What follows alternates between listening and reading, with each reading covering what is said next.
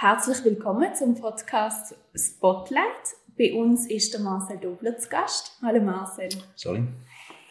Marcel, du bist Mitglied vom Nationalrat für den Kanton St. Gallen, ehemaliger Mitinhaber vom Spielwarenhändler Franz Karl Weber und Vizepräsident bei Digital Switzerland. 2001 hast du außerhalb von deinem gelernten Metier einen großen Schritt gewagt, wo du mit zwei Kollegen die inzwischen grösste Plattform der Schweiz gegründet hast, nämlich Digitech. Heute Digitech Galaxus. Wie ist es dazu gekommen? Magst du dich an die ersten Gedanken von damals erinnern? Ja, eigentlich war es noch ein bisschen früher. Gewesen. Also eigentlich hat es etwa im 99 oder so angefangen. Aber ähm, oder, wenn man zurückschaut, ist immer die Firmengründung ähm, relevant. Aber eigentlich, wir haben eigentlich äh, etwas mega Schönes gemacht. Wir haben aus dem Hobby den Beruf gemacht. Wir sind eigentlich, äh, der Florian Teutenberg, Oliver Herren und ich sind also ein bisschen Hardcore-Gamer gewesen und wir haben äh, uns äh, jedes Wochenende oder wenn wir können haben, haben wir uns getroffen, um irgendwelche Computerspiele über das Netzwerk zu spielen. Und das ist halt ein teures Hobby, weil du dann mehrere Computer brauchst, gute äh, Grafikkarten und so weiter und für das äh, brauchst du Geld und dann haben wir Verwandten und Bekannte haben wir PCs zusammengebaut um ein etwas verdienen. Und dann ist halt die Idee entstanden, ja, wir könnten doch eben eigentlich auch anderen ähm, das anbieten. Und dann habe ich äh, ich habe eine Lehre gemacht damals als Elektroniker. Ähm, es hat noch keine Informatiker gegeben damals. Dann habe ich eine Softwareentwicklung geschafft und dann habe ich im 99 habe ich den ersten Online-Job von Digitec programmiert. Der Florian Teutenberg hat an der Hochschule in Rapperswil schon angefangen Maschinenbau studieren und dann äh, hat er in der Semesterferien haben wir das 25 Quadratmeter Wohnung gemietet und äh, nachher sind Bestellungen über den Online-Shop reingekommen und äh, wir sind günstiger gewesen und das ist so ein bisschen der Anfang gewesen. Sehr spannend. Was sind Herausforderungen zu dieser Gründungszeit? Ja, also ähm, unmittelbar äh, bei der Firmengründung ist sicher lustig gewesen, ähm, dass äh, wir sind zusammen auf Zürich gefahren und das Auto ist auf der Autobahn liegen geblieben.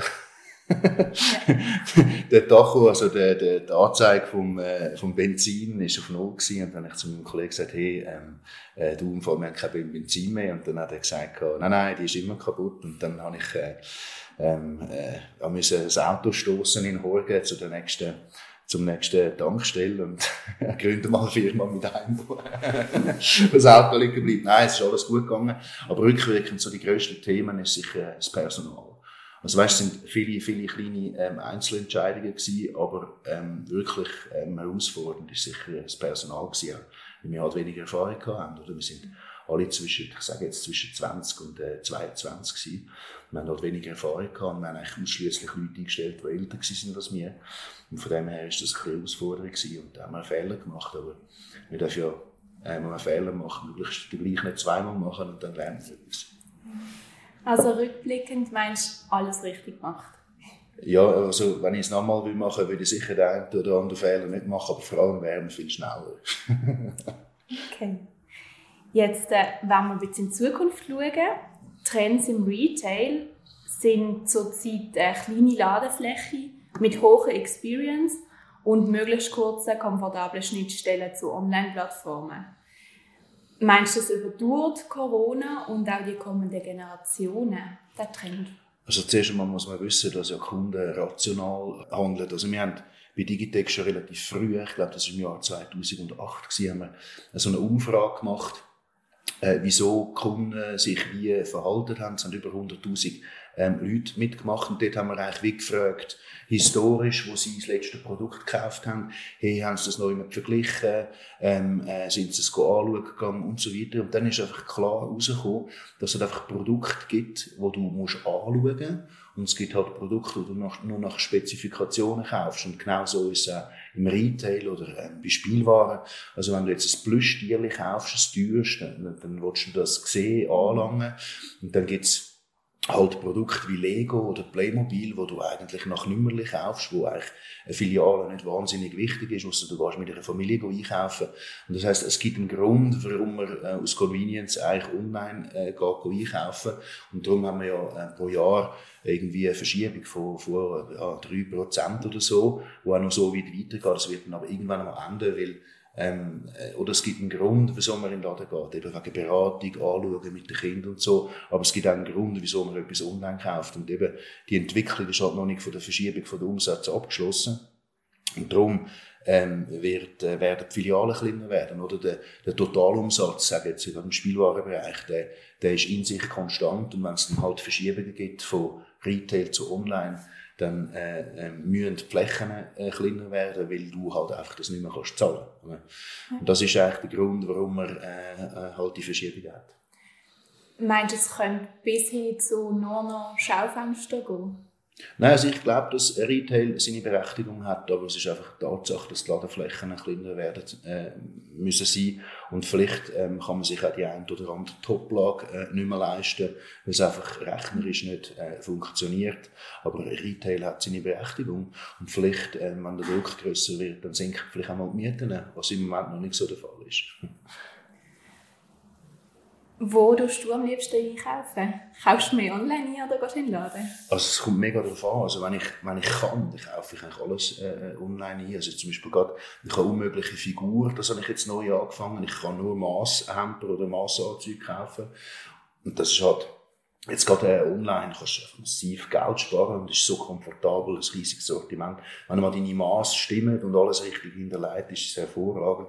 Aber bis du dort mal bist, ist es äh, sehr anstrengend.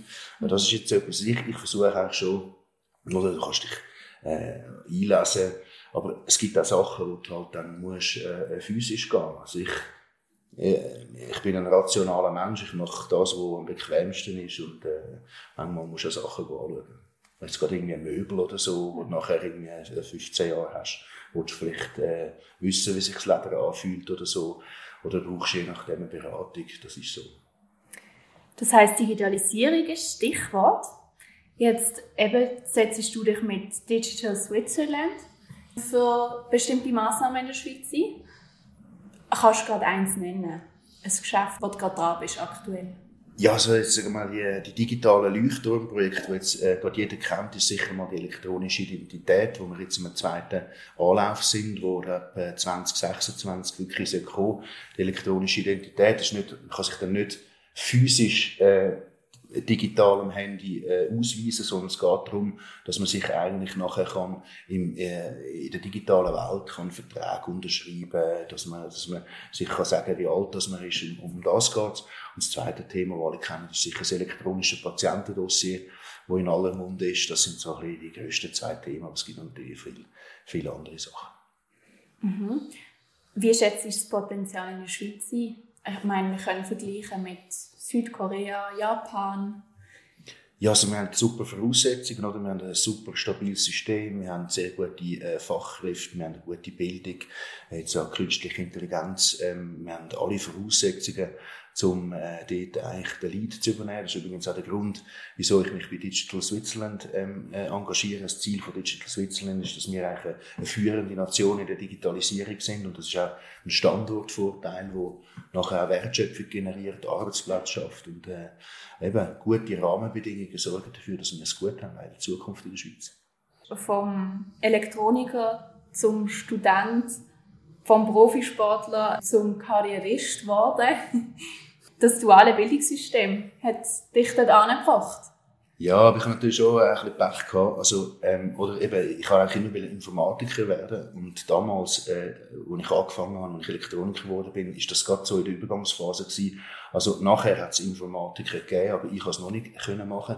Und da bin ich Informatik studieren. Und eben parallel habe ich ja Digitec gegründet. Habe ich ein Jahr voll studiert. Und nachher habe ich ein Jahr 100% geschafft und dann habe ich angefangen modular studieren. Also das ist, äh, da habe ich wie einzelne Fächer ähm, beleidigt und das ist irgendwie in den ersten zwei Jahren äh, so ein bisschen 50 Prozent studiert, ist das eigentlich gut gegangen, also ich habe immer sechs Tage in der Woche geschafft, ähm, ist das gut gegangen und dann irgendwie auf einmal gibt es so Abhängigkeiten von den Modulen für die ECTS-Punkte und dann ist es nicht mehr aufgegangen. Und dann habe ich habe ich nachher eben in dem dritten, nach zwei Jahren Modular studieren, habe ich, habe ich aufgehört, weil es einfach nicht mehr gegangen ist. Und damals hat es noch nicht die, die ähm, Fernfachhochschulen und so gegeben, hat es noch nicht gegeben.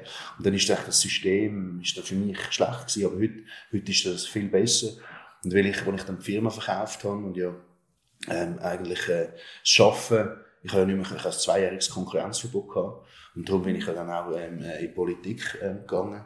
Eben, ähm, es haben alle gesagt, du wirst eh nicht direkt Nationalrat, aber wir sollten nicht immer glauben, was die anderen denken. Ich habe dann angefangen Boot fahren und ich habe auch noch mein Studium fertig gemacht. Und das Ziel war eigentlich, dass ich eigentlich, ähm, wenn ich, ich habe einen Bachelor gebraucht, dass ich zum Beispiel ein IMBA machen konnte. Ich habe gefunden, nach so lange arbeiten, wollte ich wieder mal in die Schule und etwas anderes machen, auch wegen Konkurrenzverbot. Und, äh, ja, das ist, äh, ja, ja, nein, also wir haben ein super Bildungssystem, aber als ich ähm, das gemacht habe, eben, das ist äh, 2001 gewesen, oder nachher, ähm, als ich das Studium fertig gemacht habe, 2014, ist heute viel, viel weiter mit den Möglichkeiten, die man machen kann, als damals, als ich noch, noch jung war, aber das ist ja relativ. Mhm.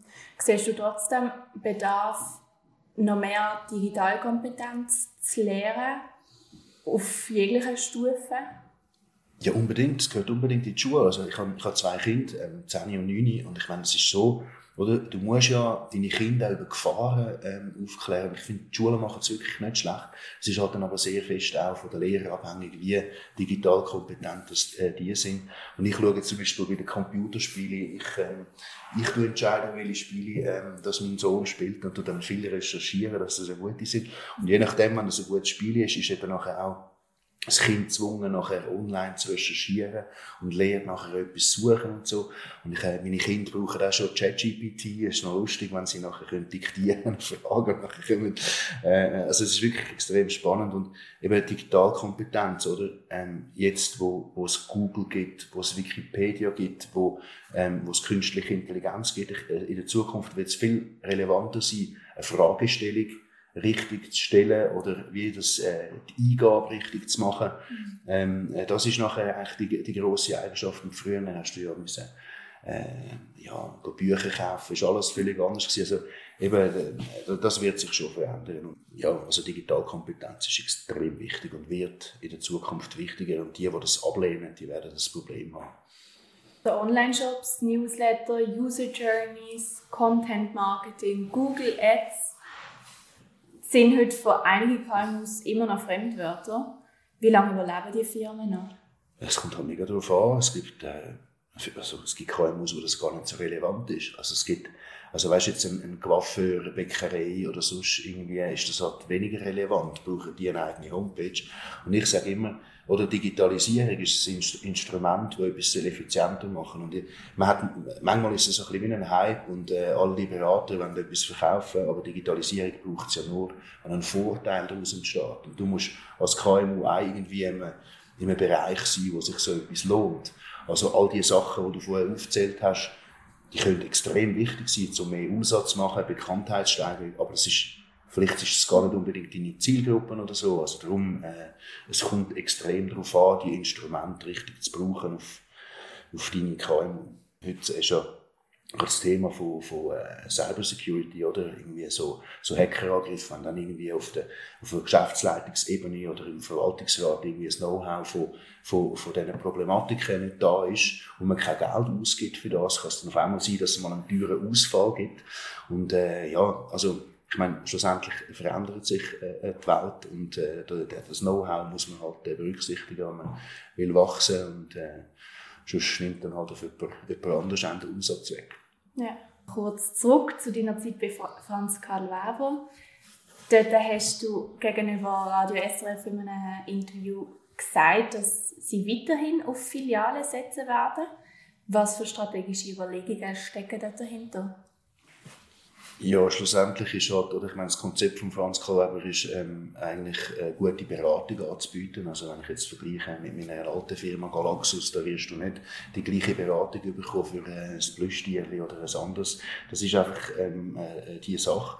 Und dann ist halt, oder wenn du an, an, an Top-Lagen halt Filialen hast, dann hast du die Kaufkundschaft, ähm, es können Familien vorbei, das sind ein bisschen andere Kunden, als wenn du die bist und ganz gezielt jetzt ein Lego-Päckchen äh, suchst. Es gibt einfach beide Arten von Kunden, es gibt 100 Prozent und äh, die, die das wollen, die gehen zum Franz Karl Weber und eben wegen dieser Verschiebung werden die Ladeflächen ähm, äh, in Zukunft werden, äh, kleiner werden, aber das ist einfach das Wesen von der Entwicklung. Mhm. Was, wie schätzt du die Digitalisierung bei Unternehmen im B2B ein? Das Hauptproblem, mal, das man muss anerkennen ist, ähm, dass halt, ähm, es gibt ein Online-Preisniveau und es gibt ein Offline-Preisniveau, weil halt eigentlich ähm, die Strukturen, die Kosten sind anders. Oder? Wenn, du, wenn du eine Filiale hast, äh, wo an einer Toplage ist, du hast Personal, das eine Beratung bietet, dann brauchst du ja mehr Geld, äh, du brauchst eine höhere Marge, als wenn du einfach nur ein Lager hast und einen Online-Shop. Und ähm, darum, wenn jetzt beide die gleichen Einkaufspreise haben, dann ähm, führt das dazu, dass das Online-Preisniveau tiefer ist. Und äh, darum ist es halt dann äh, sehr schwierig, wenn du ein Retailer bist, wenn du dann eigentlich äh, stark willst, online sein ist das gar nicht möglich, weil du da eigentlich mit solchen Preisen im homogenen Markt bist. Ich, ich habe mal als ich da meinen Bachelor gemacht habe, habe ich noch so eine Arbeit äh, geschrieben, wo ich Preisniveaus im Laufe der Zeit in der IT-Branche äh, analysiert habe. Und dort ist nachher wie ausgekommen, es gibt äh, in der IT-Branche, die sind allen anderen Branchen zehn Jahre voraus, gibt sogenannte Selektivverträge ähm, äh, und äh, quasi, wenn eine Firma mehr Marge braucht, dann hat äh, die einen besseren Einkaufspreis. Und dann je nach Dienstleistung, die die Firma bietet, ähm, hast du nachher bessere oder schlechte Einkaufspreise, was dann plus minus zum gleichen Endpreis führt. Und das gibt nachher das, das führt dazu, dass ähm, der Endkundenpreis nachher äh, online und äh, offline gleich ist.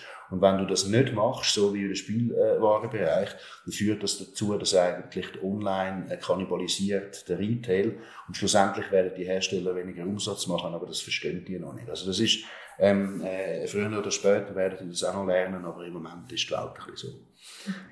Hast du noch einen anderen Tipp zum Abschluss an die KMUs für die Zukunft?